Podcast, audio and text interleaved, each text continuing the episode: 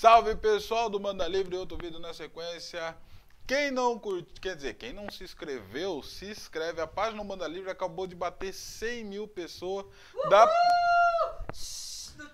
Eu acho que deve. 100 mil pessoas, eu acho que dá para lotar três vezes o Maracanã. Nem sei se é isso mesmo.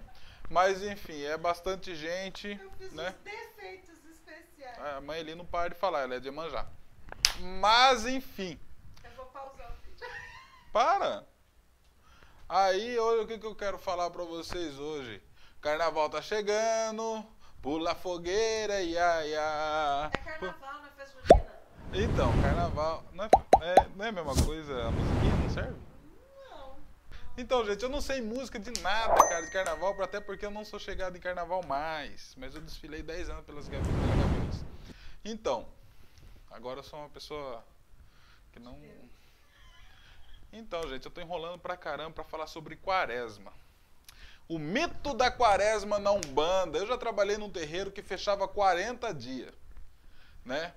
Cobria o santo, fazia tudo, co- colocava contreguna geral, todo mundo usava contreguna, ninguém podia ir para cemitério. Tinha um monte de coisa de crendice. Isso é tudo, é, gente, é crendice. A quaresma, elas são aqueles 40 dias depois do, car- do carnaval, que começa na quarta, é, na quarta-feira de cinza começa a quaresma, né? Que seria o quê? Uma penitência para você expurgar o tempo do carnaval. Vocês faziam um preceito de 40 dias, estou falando a linguagem umbandista, para que você fosse purificado. Aí a galera para de comer carne, vai comer só peixe. Tudo bem se você faz isso daí, né? A galera, que eu digo, eu acho que os católicos, porque eu acho que evangélico não faz isso, né? Enfim, e para expurgar o que tinha acontecido no carnaval. Eu escutava muito que no carnaval é, os Exus, eles soltavam seus negativos na terra e tal. Gente, essa terra aqui tá meio ferrada, vocês estão percebendo, né? Se soltar mais negativo aqui, eu acho que a gente vai virar um apocalipse.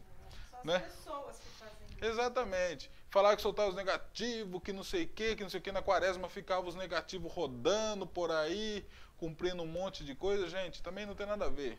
Façam por observação. O mundo nosso que a gente está vivendo está péssimo, né? Espero que vocês estejam fazendo a sua parte, reciclando as coisas, pelo menos, né? né?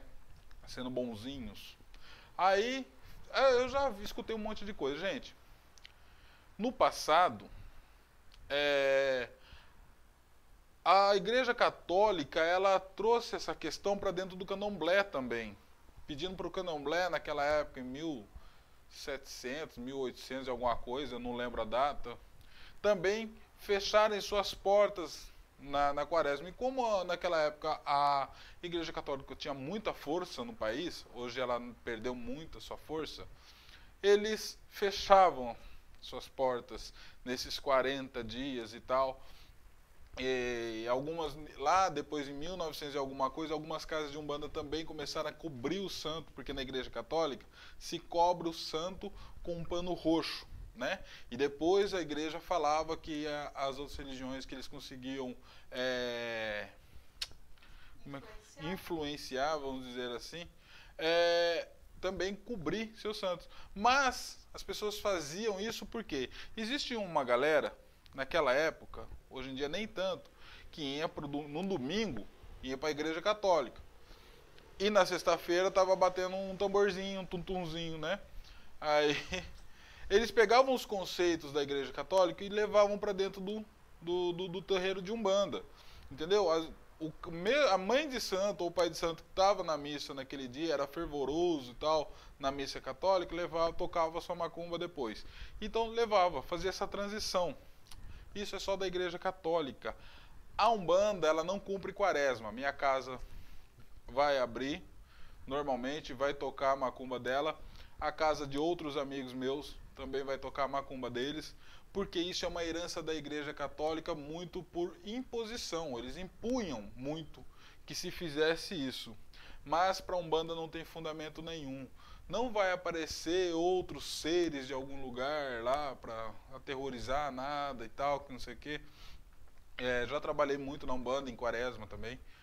É, não tem negativo que vai sair, porque os negativos já estão nesse mundo, não, não vai mudar nada se aparecer mais alguns, né?